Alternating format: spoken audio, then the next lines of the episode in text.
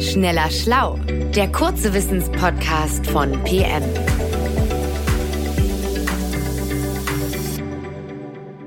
Hallo und herzlich willkommen zu Schneller Schlau.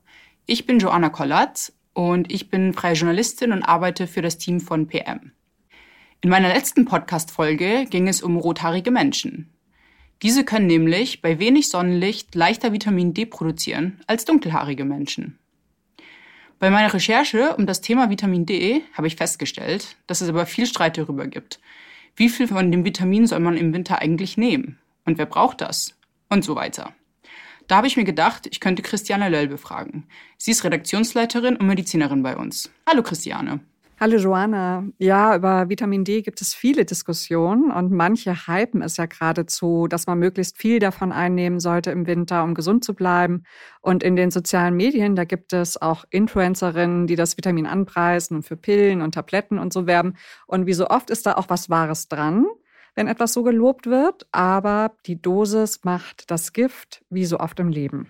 Okay, also ich habe jetzt mehrmals gelesen, dass ja Vitamin D im Körper hergestellt wird. Und deswegen frage ich mich gerade, warum ich das überhaupt einnehmen soll, wenn es mein eigener Körper herstellt. Ich glaube, wir müssen von vorne anfangen, um was es sich da eigentlich genau handelt. Also okay, Vitamin D, ähm, das kann tatsächlich vom Körper hergestellt werden. Und zwar, wenn die Haut mit Sonnenlicht in Kontakt kommt.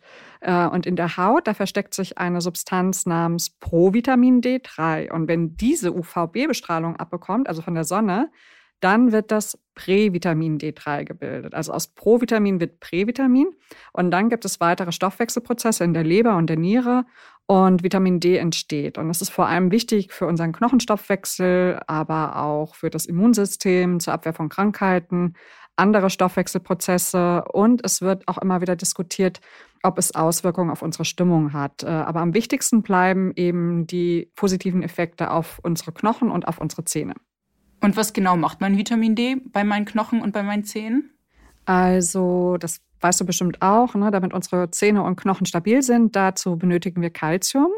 Äh, und unser Körper lagert das als Calciumphosphat ein. Und das Kalzium nehmen wir mit der Nahrung auf. Also zum Beispiel Milch, Joghurt, bestimmte Käsesorten, grünes Gemüse oder auch kalziumreiches Mineralwasser. Und Vitamin D wiederum unterstützt die Aufnahme von Kalzium aus dem Darm ins Blut und die Einlagerung in die Knochen. Und es reguliert auch den Kalzium- und Phosphatstoffwechsel. Und wenn wir zu wenig davon haben, dann kann es durchaus zu schweren Kochenschäden und Wachstumsstörungen kommen bei Kindern, also Knochenerweichung. Äh, das heißt dann Rachitis äh, im Fachjargon. Und deshalb bekommen Babys auch das Vitamin D als eine gewisse Zeit als Tropfen oder kleine Tabletten, um dieser Rachitis vorzubeugen. Und wie kommt mein Körper an das Vitamin D? Also man geht davon aus, dass 80 bis 90 Prozent des gebrauchten Vitamin Ds, was wir so brauchen, die werden gebildet durch die Sonne auf der Haut, durch die UVB-Strahlung. Und der Rest, der kann durch die Nahrung aufgenommen werden. Äh, und ein gewisses Maß an Vitamin D lagern wir immer in Muskeln und Fettgewebe ein. Es ist ein fettlösliches Vitamin und bei Bedarf kann es auch von dort geliefert werden. Also wenn die Sonne eine Rolle spielt, dann ist es doch tatsächlich auch so, dass wir im Winter weniger Vitamin D bilden, oder? Denn da zeigen wir auch deutlich weniger Haut als im Sommer und es gibt auch einfach weniger Sonne. Ja, genau, das stimmt. Also wir zeigen weniger Haut und wenn gar kein Sonnenlicht auf sie fällt, dann kommt die Vitamin D-Produktion auch wirklich zum Erliegen. Das kann da bei uns je nach Winter einige Monate sein. Da wir aber in den anderen Jahreszeiten und vor allem im Sommer Vitamin D speichern, wenn alles gut geht und wir an die Sonne gehen und so weiter und so fort, heißt das also nicht sofort, dass man mehr davon zu sich nehmen muss, also nicht extra zuführen. Wie viel Sonne muss ich denn tanken, um genügend Vitamin D zu produzieren? Also ähm, nach Infos vom Bundesamt für Strahlenschutz. Äh, da reicht es eigentlich, Gesicht, Hände und Arme unbedeckt und ohne Sonnenschutz zwei bis dreimal pro Woche der Sonne auszusetzen. Und das nur so circa 10 bis 20 Minuten je nach Hauttyp. Und bei Menschen mit dunkler Haut geht die Synthese, also die Herstellung der Vorstufen der Vitamine, langsamer und sie können etwas länger in der Sonne bleiben. Aber halt dennoch Vorsicht vor Sonnenbrand. Ne? Zu lange sollte man dann eben nicht bleiben. Du hast eben gesagt, dass man Vitamin D aber auch mit der Nahrung zu sich nehmen kann. In welchen Nahrungsmitteln ist es denn enthalten? Hm, vor allem in fettigen Seefisch, also Lachs, Hering oder Makrele oder auch in Eigelb, in Leber, in Avocados und in einigen Speisepilzen. Und gut, das muss man jetzt alles mögen. Und Veganer haben es da etwas schwerer, das ist klar. Das heißt also, Veganer müssen vermehrt zu Vitamin D-Präparaten greifen. Und bei anderen Menschen ist es dann auch so? Also das liegt nah, aber eben nicht automatisch aus den eben genannten Gründen. Also tatsächlich kann der Vitamin D-Spiegel im Blutserum gehörig sinken, gerade im Winter. Das kann man mit einem Bluttest feststellen und dabei wird eine Vorstufe von Vitamin D ermittelt und die Konzentration sollte zwischen 20 bis 50 Nanogramm pro Milliliter liegen. Und manche Labore geben auch einen Wert in der Einheit von Nanomol an. Und von einem Vitamin D-Mangel sprechen MedizinerInnen eigentlich erst, wenn Werte dauerhaft sehr niedrig sind und Symptome wie Muskelschwäche oder Knochenprobleme vorliegen. Ein einmalig niedriger Wert, das sagt erstmal wenig aus. Dennoch können sich dauerhaft niedrige Werte natürlich negativ auf die Knochengesundheit auswirken. Ein höherer Wert kann auftreten, wenn jemand hochdosierte Vitamin D-Präparate eingenommen hat. Und dann kann es auch zu Übelkeit oder Bauchkrämpfen, Erbrechen und Nierenschäden kommen im Extremfall. Okay, angenommen, ich vermute, dass ich einen Vitamin D-Mangel habe. Kann ich dann einfach zu einem Arzt oder zu einer Ärztin gehen und Blut abnehmen lassen? Also theoretisch natürlich, aber die Kosten für den Test werden in der Regel nicht von den gesetzlichen Krankenkassen übernommen. Und der Test gehört zu den 20 am häufigsten genannten Selbstzahlerleistungen. Also circa 15 bis 33 Euro muss man dafür zahlen, je nach Praxis und Labor. Und das schreibt der Eagle Monitor. Das ist so ein Portal, äh, das solche individuellen Gesundheitsleistungen bewertet. Es gibt aber Menschen, die besonders gefährdet sind, einen Vitamin D-Mangel zu erleiden. Also zum Beispiel Menschen, die bettlägerig sind oder pflegebedürftig. Und im höheren Alter lässt die Eigenproduktion von Vitamin D im Körper nach durch die Haut und ihre Leber, alle, was daran beteiligt ist. Und Patientinnen mit Magen-Darm, Leber- und Nierenkrankheiten oder schwerwiegenden Hautleiden haben Schwierigkeiten, Vitamin D herzustellen. Und dann kann es sein, dass die Kasse die Überprüfung des Vitamins im Serum übernimmt. Und etwas anderes ist es auch natürlich, wenn ein Mensch an Osteoporose leidet, ne? also Knochenschwund. Und was mache ich, wenn ich einen Bluttest mache und es wird festgestellt, dass ich tatsächlich zu wenig Vitamin D im Blut habe?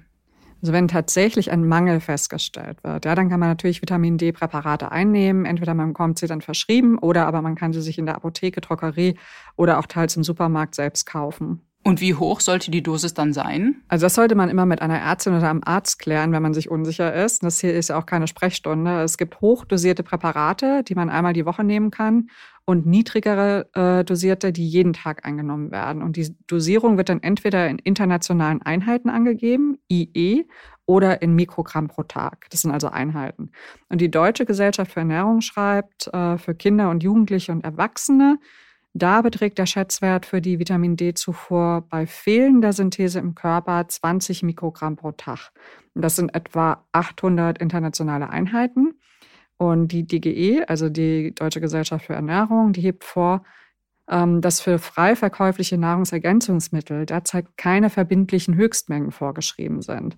Das gilt also auch für Vitamin D-Präparate. Also einmal genau auf die Packung schauen, was drin ist. Und das Bundesamt für Risikobewertung, die kommen zu einer ähnlichen Einschätzung. Die schreiben, dass sich eine Zufuhr von mehr als 20 Mikrogramm Vitamin D am Tag über Lebensmittel, zu denen auch die Nahrungsergänzungsmittel gehören, ernährungswissenschaftlich nicht begründen lässt. Muss ich mir Sorgen machen, wenn ich dann mal zu viel Vitamin D zu mir nehme? Mm, die Fachleute vom Bundesamt für Risikobewertung, die halten bei nur gelegentlichen Verzehr von hochdosierten Präparaten gesundheitliche Beeinträchtigungen für unwahrscheinlich. Das schreiben sie auf der Website und damit meinen sie Produkte mit 50 oder 100 Mikrogramm Vitamin D am Tag. Nehme man jedoch langfristig und täglich hochdosierte Vitamin D-Präparate zu sich, so können es Probleme geben. Ähm, also wer also wirklich einen Vitamin D-Mangel hat, der kann gegensteuern nach Absprache mit Ärzten oder Ärztinnen. Ob die zusätzliche Einnahme bei eigentlich Gesunden etwas bringt, das bleibt allerdings eine offene Frage. Aha, wie meinst du das? Also Vitamin D wird eine ganze Menge an Effekten zugesprochen. Es ist auch so, dass niedrige Werte im Blut bei einer Reihe von Krankheiten auftreten. Ne? Es hat sich bisher aber nicht beweisen lassen, dass zusätzliches Vitamin D Gesunde besser vor Knochenbrüchen schützt oder anderen Erkrankungen bewahrt. Und das hat zuletzt eine große Studie aus den USA gezeigt mit mehr als 25.000 Teilnehmenden. 20 äh, Prozent davon hatten eine dunkle Hautfarbe. Und die Probandinnen und Probanden, die haben Vitamin D oder ein Placebo bekommen, also ein wirkungsloses Präparat. Und in einem anderen Teil der Studie war auch untersucht worden, ob die Einnahme von Vitamin D Depressionen vorbeugen könnte. Das sagen ja viele, dass sie einen Winterblues haben. Ähm, aber auch das hat sich nicht nachweisen lassen. Und auch ein ursächlicher Zusammenhang zwischen Vitamin D-Gabe und einem leichteren Corona-Verlauf ist auch noch nicht bewiesen. Es wurde immer viel diskutiert, aber es gab auch viele Untersuchungen, aber Beweise gibt es da auch nicht. Okay, und um nochmal auf Depression und die Stimmung zu kommen, weil ich merke jetzt auch, dass es im Winter schon häufiger ist, dass ich irgendwie komisch oder schlecht drauf bin und dann denke ich auch immer, aha, ich habe einfach die Winterblues. Und ich glaube, das denken viele Menschen. Aber gibt es tatsächlich einen Zusammenhang zwischen Vitamin D und der Stimmung? Das liegt nah, klar. Und bei Depressionen, die immer wieder im Winter auftreten, scheint das fehlende Licht eine Rolle zu spielen. Und dann liegt es eben auch nahe zu glauben, dass Vitamin D auch dafür verantwortlich sein könnte, also an einer sogenannten saisonalen Depression.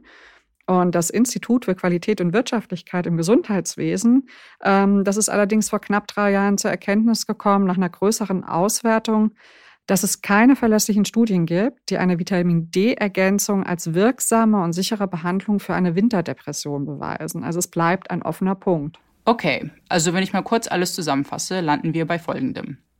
Wer einen echten Vitamin D-Mangel hat, sollte Präparate einnehmen, die diesen Mangel ausgleichen. Aber nicht einfach Vitamin D-Tabletten einnehmen auf Verdacht, sondern lieber einmal zum Arzt oder zur Ärztin gehen und das besprechen. Und ansonsten ab in die Sonne, sobald sie da ist aber nicht zu lange, damit es keinen Sonnenbrand gibt. Außerdem viel Lachs, Hering und Makrele essen, wem das schmeckt. Genau, das trifft's ganz gut.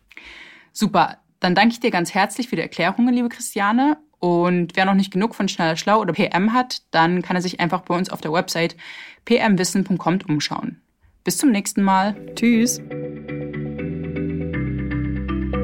Schneller Schlau, der kurze Wissenspodcast von PM.